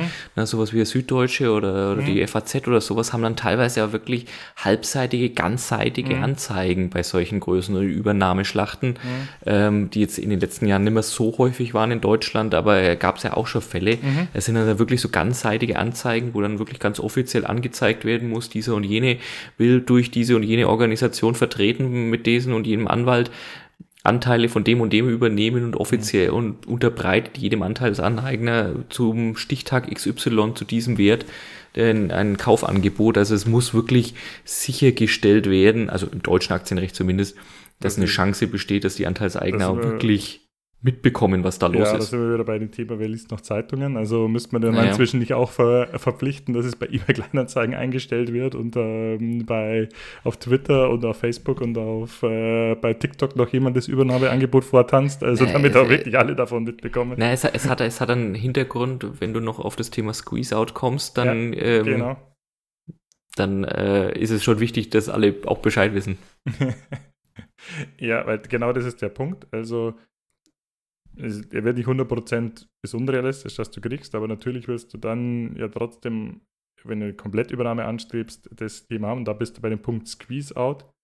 Wenn du einen gewissen Prozentsatz X hast, dann ähm, kannst du die anderen Anteilseigner abfinden und äh, mhm. quasi zwangsmäßig sie zum Verkauf ihrer Anteile zwingen. Natürlich nicht umsonst, sondern schon einen angemessenen Wert. Äh, in Deutschland ist das, glaube ich, ähm, bei 95 Prozent, 90 oder 95, kommt, glaube ich, darauf an, was für ein Fall auch mhm. eintritt mhm. bei der Übernahme. In den USA habe ich nachrecherchiert, ist es sehr viel geringer. Ähm, es ist, mhm. gibt keinen einheitlichen Wert, weil das wieder jeder Bundesstaat sein eigenes Recht hat, ah, okay, wie es halt bei den Amis meistens so ist. Äh, aber in der Regel ist es 50 plus 1. Also wenn du die Mehrheit hast, kannst du den Rest auch ra aktiv rausdrängen. Und äh, also nur um das nochmal noch mal mhm. nachzuvollziehen, das ist genau das. Meistens, ne, also wenn, wenn der Übernehmende in die Situation kommt, dass er eben ein mhm. wie gesagt, da sind die Aktienrechte unterschiedlich, aber in die Lage versetzt wird zu sagen, so, ich könnte jetzt eben mein gesetzliches Squeeze-Out-Recht mhm. ausüben, dass du dann normalerweise als derjenige, der dann noch Aktien hältst, dann zu einem schlechteren Preis abgefunden wirst mhm. als derjenige Preis, der gerade am Markt üblich gewesen war mhm. oder der wahrscheinlich und der ja höher normalerweise ist als der Übernahmepreis gewesen wäre. Mhm. Also da kannst du dich auch echt übel verzocken und deswegen ist es mit diesem, weil wir gerade über Ankündigungen und großflächige mhm. Tageszeitungen und so weiter gesprochen haben, natürlich schon relevant, wenn du das nicht mitbekommst, mhm. stehst am Ende kannst auch echt mal doof dastehen in der Ecke und es ist halt rechtens, also, also das, mhm. das ist auch gar nicht moralisch fragwürdig, sondern so Squeeze-Out-Recht mhm. sieht halt jedes internationale Aktienrecht halt auch einfach vor. Ja, um es irgendwo praktikabel zu halten. Ja, macht ja Sinn, ne? Ja. dass du überall hast, sonst hast du in jeder börsennotierten ja. Unternehmen irgendwelche Querulanten, mhm. die am Ende auf irgendeine Sperrminorität kommen und sagen so, jetzt machen wir einfach nicht mit.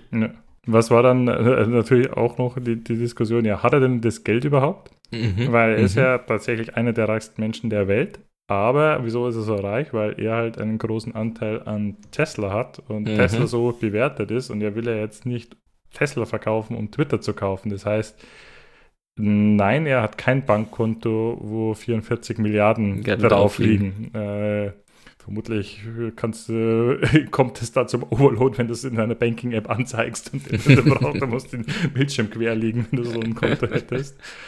Ähm, aber ja, er hat dann Bildschirm querlegen, aber dann von diesen ganz großen, ne, irgendwie so, hm. ohne jetzt Werbung zu machen wollen für den Apfelhersteller, aber da gibt's so dieses, das neueste Modell, geht dann auch noch mit dem Adjektiv Max einher. Das sind dann solche, das sind dann wieder die Knochen eigentlich von hm. früher, ne, die man ja eigentlich nicht mehr haben wollte. Mhm. Wo du dann sagst, das sind dann solche, ich, ich zeig dem Christoph gerade was in die Kamera.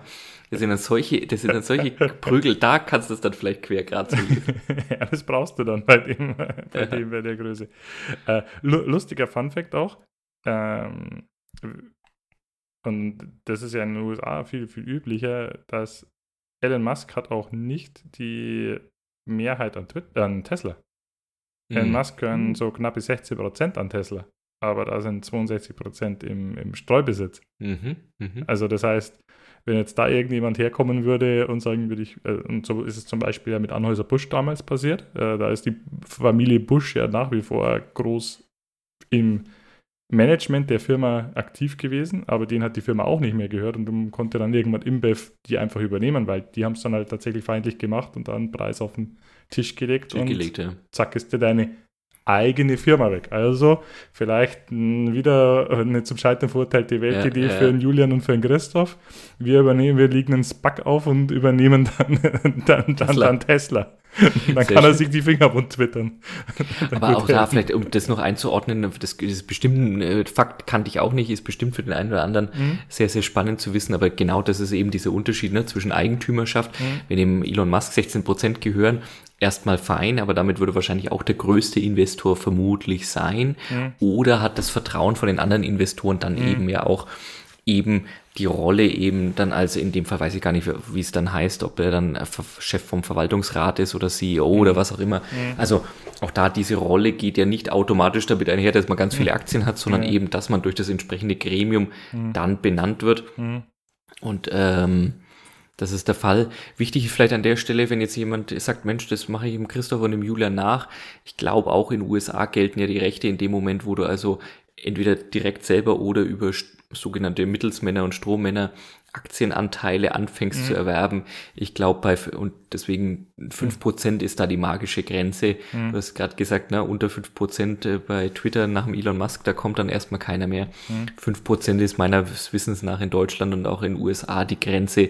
Dann musst du es auch offenlegen, sonst mhm. machst du dich nach Börsenrecht sofort mhm. strafbar um eben genau sowas zu verhindern, dass da einfach klammheimlich einer kommt und am Montag steht er da und sagt, äh, guten Tag, ich habe übrigens 30 Prozent gekauft. Genau, Ding Dong, ich bin dein Chef.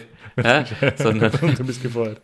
Ne, sondern bei 5% da gehen eben diese Sperrminoritäten los, also da können mhm. dann Entscheidungen eines in Deutschland eben eines Aufsichtsrats und eines Vorstands nicht mehr einfach so gegen den Willen mhm. dieses Anteilseigners durchgeführt werden. Mhm. Aber du musst eben es auch offenbaren, dass diese Mengen da eben dann bei dir zusammenkommen. Mhm. Das müssen alle anderen wissen, alle anderen Anteilseigner. Das kannst du nicht einfach inkognito machen und sagen, doch, das ist der mhm. PMBH Spack und das ist da der Christoph und das ist da der Julian und da ist es der Julian und da ist es der Christophorus. und plötzlich haben die alle zusammen irgendwie 5% und du sagst, Julian Investments. Äh, genau. Mit Briefkastenfirma Panama. Julian Investments. Molto immorale. Molto immorale. Immorale Investimenti. Ja.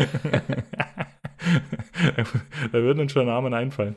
Ja, ähm, ja, äh, genau. Und, und er hat halt dann gesagt, okay, die 44 Milliarden, erst hat man sie auch nicht abgekauft, dass er die aufbringt. Und dann hat er aber einen Plan vorgelegt, dass er irgendwo einen Großteil über ähm, tatsächlich Fremdkapital, also Kreditzusagen hat von großen Banken und dann Teil über Eigenkapital, wobei es da hieß, dass da eventuell dann auch noch andere, dass er dann noch andere Investoren mit ins Boot holen würde, um das aufzutreiben. Auf jeden Fall hat man ihn dann abgekauft, dass er die 44 Milliarden irgendwo zusammenbringt. Ähm, als Meister der Ankündigungen mhm. wird er das schon schaffen.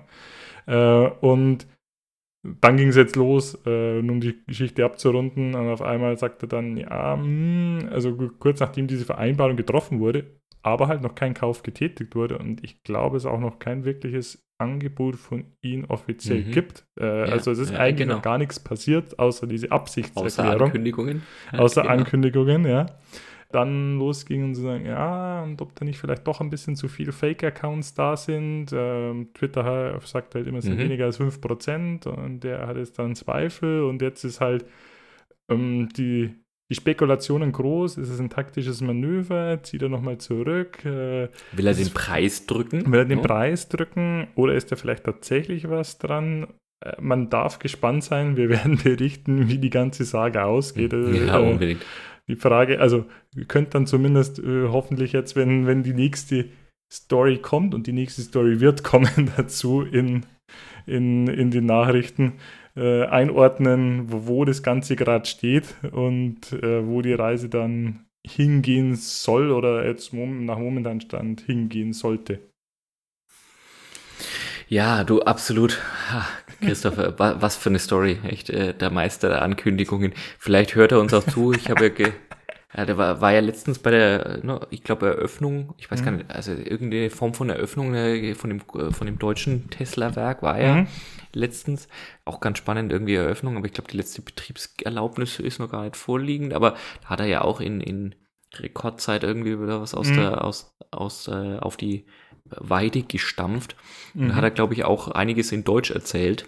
Okay. Ähm, kann jetzt natürlich sein, ne, auswendig gelernt und so gut, aber vielleicht hört er uns ja auch zu, hat sich gedacht, Mensch, das, was die Jungs da seit einem Jahr machen, immer Ankündigungen, irgendwelche Specials und so weiter, die lösen eh nicht ein, das kann ich auch mal probieren. Ähm, ja, an der Stelle würde ich vielleicht, vielleicht sollten wir uns doch noch einen Twitter-Account für den Podcast zulegen. Und dann kündigen wir dort an, dass Elon Musk unser erster Interviewgast in diesem oh. Podcast wird. Ich glaube, dann, dann, schießen wir durch. Großartig. Ja, das, bei, dem, bei dem könnte ich mir da vorstellen, dass er drauf einsteigt und uns dann gleich. Mhm. Ja, der hat doch auch mal so eine Twitter-Fede mit irgendeinem. Der hat, glaube ich, auch irgendwann mal sich ganz übel daneben benommen, der Elon Musk. Kannst du dich noch erinnern? Das ist Jahre Thailand, her. Äh, ja, da ist in Thailand. Da irgendwie, glaube ich, hat Thailand als. Äh, genau, das sind. Da ist, genau, da ist, da ist eine, ich glaube, es war eine Fußballmannschaft oder so. Ja, auf jeden Fall irgendwie Jugendliche hm. gemeinsam irgendwie einen Ausflug in irgendeine Höhlenwanderungen und ja. sind da von irgendwelchen äh, Gewitterstürmen überrascht worden. Plötzlich ist die Höhle vollgelaufen und die mhm. saßen da fest. Und da haben sich also international äh, auf, auf der, äh, also von der ganzen Welt Rettungstaucher und, und Rettungsmannschaften auf den Weg gemacht, diese, mhm. ich glaube, ich glaub mehr, also auf jeden Fall diese Jugendlichen da rauszuholen. Und mit einem dieser, ich glaube aber nicht thailändischen, sondern ich glaube ein Brite oder ein amerikanischer mhm. Rettungstaucher, mit dem hat er sich also auf Twitter auch einen Battle geliefert und hat ihn also so mehrfach als Pädophilen beschimpft. Also ja, wo du auch ja, sagst so, genau. ja, also das ist schon auch echt, das ist vielleicht so mein Problem jetzt weniger mit dem Elon Musk als mit Twitter an sich sozusagen, wenn aber halt jemand bedeutendes, einflussreiches, ein Influencer, ich ver verwende das ja sehr ungern, dieses Wort, weil ganz viele, die das für sich in Anspruch mhm. nehmen, die so richtig viel Influenz haben sie nicht. Aber der Elon hat es definitiv, wenn der also anfängt, Leute irgendwie als Pädophile zu beschimpfen, dann kann das natürlich schon irgendwie ähm, Zumindest den sozialen, äh, soziale Todesstrafe bedeuten. Das, das absolut, ja. Aber ich glaube, wir haben ihm genug Plattform heute wieder geboten ja, hier. Äh, lass es uns damit mit dem zweiten großen Thema abrunden. Ja, genau. genau. Ich habe noch so, so ein bisschen Kleinkram äh, aus, äh, was ich aufgeschnappt habe äh, in den letzten Wochen. Äh, und auch noch eine Frage für dich. Oh nein. Ja, aber äh, es, nein, es ist keine Schätzfrage. Es ist keine Schätzfrage. Also ein, es, es, gibt so zum einen, es gibt ja solche Artikel, da liest du die Überschrift, vielleicht noch so den Disclaimer am Anfang. Mhm. Mhm. Und du willst es gar nicht weiterlesen, weil dein, weil, weil bei dir sofort der Gehirnprozess und deine Vorstellungskraft einsetzt und sagt, so gut wie meine Vorstellungskraft kann der Artikel gar nicht werden. Und jetzt muss man dazu wissen, liebe Hörerinnen, liebe Hörer, ihr, ihr, einige von euch kennen uns äh, in live und in Person, andere haben uns über diesen Podcast äh, wahrlich kennengelernt. Aber sowohl Christoph als auch ich äh, verfügen über sehr bildhafte Fantasien. Ich würde sagen, also meine Fantasie, das ist so ein, ein großer äh, 8K-Kinosaal äh, und da, da läuft dann sofort irgendwie die Bilder los. Christoph, bei dir ist es, glaube ich, ganz ähnlich. Aber erzähl mal, äh, ja. diese, diese Überschrift interessiert mich. War auf, auf, auf Spiegel Online. Ähm, Luxuswohnanlage in Österreich. Arche Noah der Reichen war der Titel. Mhm. Äh, und der, das war hinter der Bezahlschranke. Ähm, sie war jetzt nicht böse drum, aber da stand dann, auf einer einsamen Passhöhe nahe Kitzbühel bauen Investoren ein autarkes Edelresort für Gutbetuchte, die vom Weltuntergang flüchten wollen. Einige prominente Klienten haben sich schon angemeldet.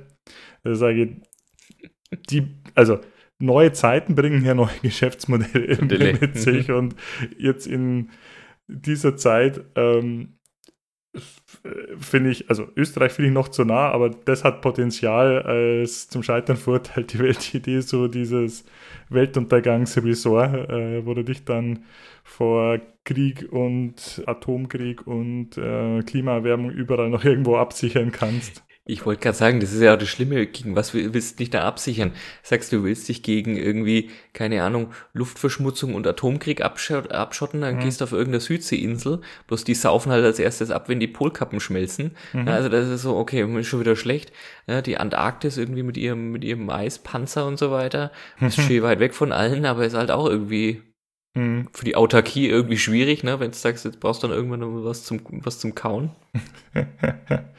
ja, aber sie werden äh, was, also denke, du kannst dann halt, also du solltest dir vielleicht halt mehrere Ressorts da, um den Markt komplett zu bedienen. Je nachdem, mhm. jeder hat ja so seine eigenen Ängste. Dann kannst du ja, dann ja, so, ja, wollen sie Städtetrip, wollen sie äh, Strand, wollen sie Ding, kannst du halt dann einstellen, vor welcher, ähm, vor welchem Ding wirst du dich, willst du dich flüchten. Ich stelle mir das aber vor, vielleicht ist es dann doch keine gescheiterte Weltidee und in irgendeinem, so keine Ahnung, in irgendeinem so Keller oder in irgendeinem so Bunker, in so einem autarken Ressort, finden dann in 10.000 oder in 20.000 Jahren, wird dann ausgegraben und das ist dann so irgendwie so das, was bei uns der Ötzi war.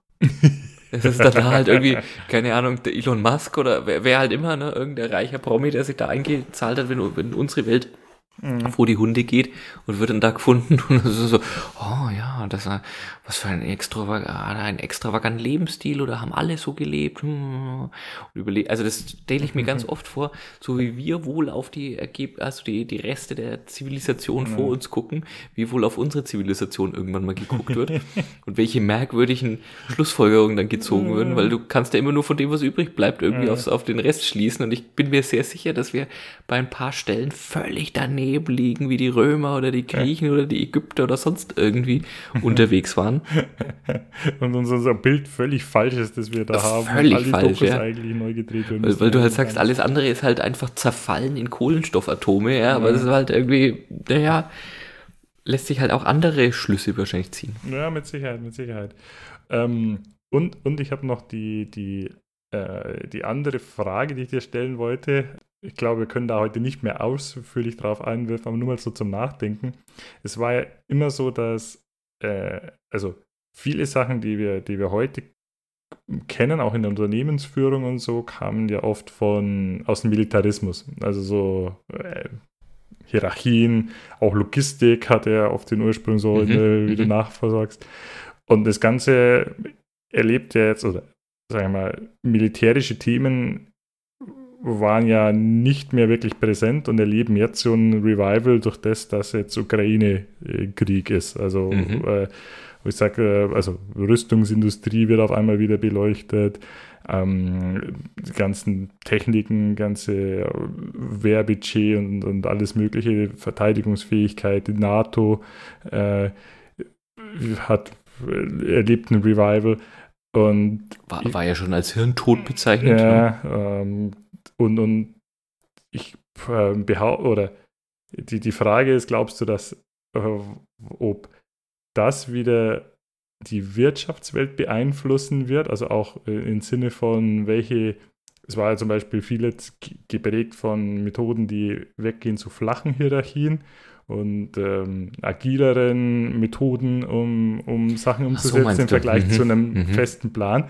Was, das, wa, was wird das andere beeinflussen? Also werden wir ein Revival der starren Hierarchien und der großen Pläne ähm, sehen oder wird umgekehrt das Militär durch ähm, die Erfahrung jetzt aus diesem Ukraine-Krieg umgekehrt Sachen, die jetzt in der Wirtschaft vielleicht schon an Methodiken Einsatz gefunden haben, umschwenken zu und, sich modernisieren, in, also nicht nur in der Waffentechnik, ja, sondern in ja. der Art und Weise, wie man, wie man sich da aufstellt und vielleicht äh, wie, wie Hierarchien und wie Arbeitsweisen eingesetzt werden.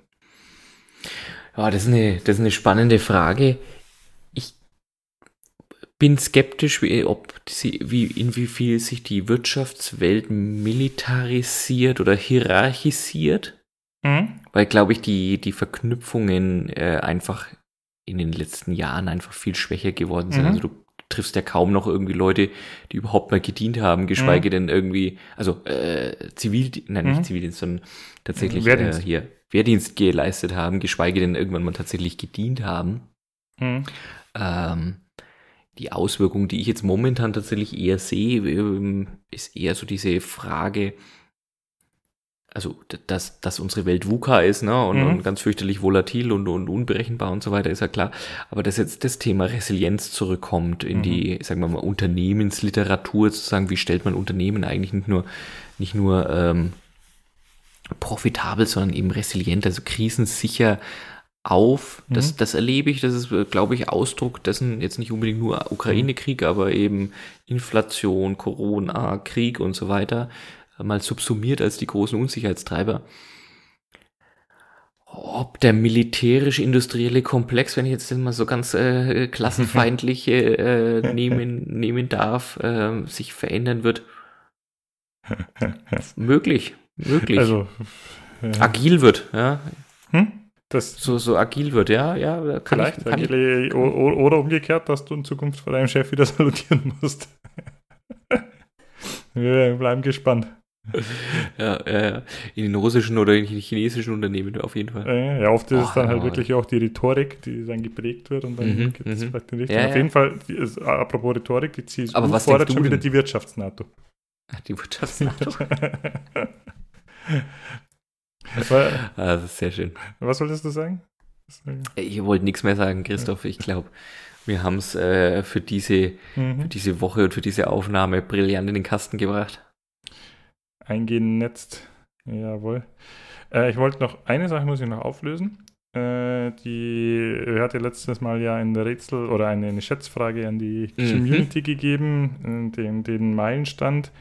Äh, es hat tatsächlich. Äh, Nur ganz kurz, äh, etwas mehr Kontext. Wir hatten gefragt, wir hatten ja, ja über, wir hatten ja über Flugreisen und mhm. die Flugmeilen, die man sammeln kann beim ja. Flugreisen gesprochen und hatten aufgefordert, unsere äh, werten Hörerinnen und Hörer mal cool zu tun, wer sich denn als möglicher Meilen und damit auch Reisekönig oder Königin mhm. offenbart.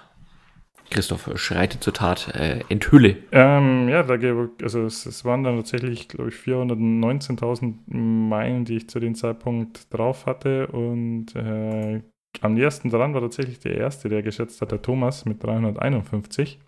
Mhm. Und ich habe mir dann überlegt, äh, ja, dann, äh, es gibt ja nie, mit den Meilen kann man ja nicht nur gegen Flugreisen ein, ähm, eintauschen, sondern auch äh, gegen äh, gibt ja jetzt so einen richtigen Online-Shop schon dazu. Äh, mhm, mhm, und ich habe mir gedacht, dann nehme ich einen Teil dieser Meilen und äh, ich wollte eigentlich so eine Art Schrottwichteln dann, dann daraus machen, aber irgendwie so bitte tue ich mich noch schwer darin, Schrott zu finden in, in diesem Ding. Aber ich über, äh, überlege mir da gerade noch was und äh, tritt dann mit dem Thomas in, äh, in Kontakt und lasse ihn dann, ja. glaube ich, aus zwei oder drei Vorschlägen äh, auswählen, was er. Plus, ich glaube, ich glaube, also ich will das jetzt nicht in die richtige Bahn, äh, in die ja. falsche Bahn lenken, aber ich glaube, man kann da ja auch Gutes tun damit, ne? Irgendwie spenden und, spenden, und so ja, weiter. also für, mhm. vielleicht ist das ja nochmal im Sinne der, mhm. dass wir uns ja nicht nur amüsieren wollen über den Abgesang der Wirtschaftswelt und über die Abgründe der, der zum Scheitern verurteilten Weltideen und des mhm. moralisch Verwerflichen und das uns daran delektieren, mhm. sondern vielleicht einen kleinen Beitrag leisten, irgendwo etwas Gutes zu tun. Aber von daher Glückwunsch an den Thomas, unseren werten Hörer, dass er die Meilenzahl, die erheblich stattliche Zahl von Christoph von seinen 419.000 Flugmeilen am nächsten geschätzt hat.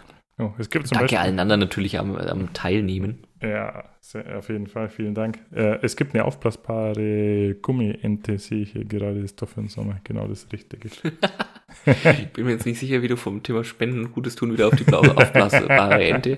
Ich bin auch sehr dankbar, dass du Ente gesagt hast. Ich hatte Angst, dass du was ganz anderes vorliest. Nein, Aber so viel zum Thema. Habe ich zumindest noch nicht gefunden. So viel zum Thema bildliche Fantasie. also, ähm, nee, ich habe noch nicht gefunden, wie man mal, also Vielleicht wäre mein Meilenstein schon geringer, wenn, man, wenn ich irgendwo einen Sexshop gefunden hätte, wo die einlösen kann.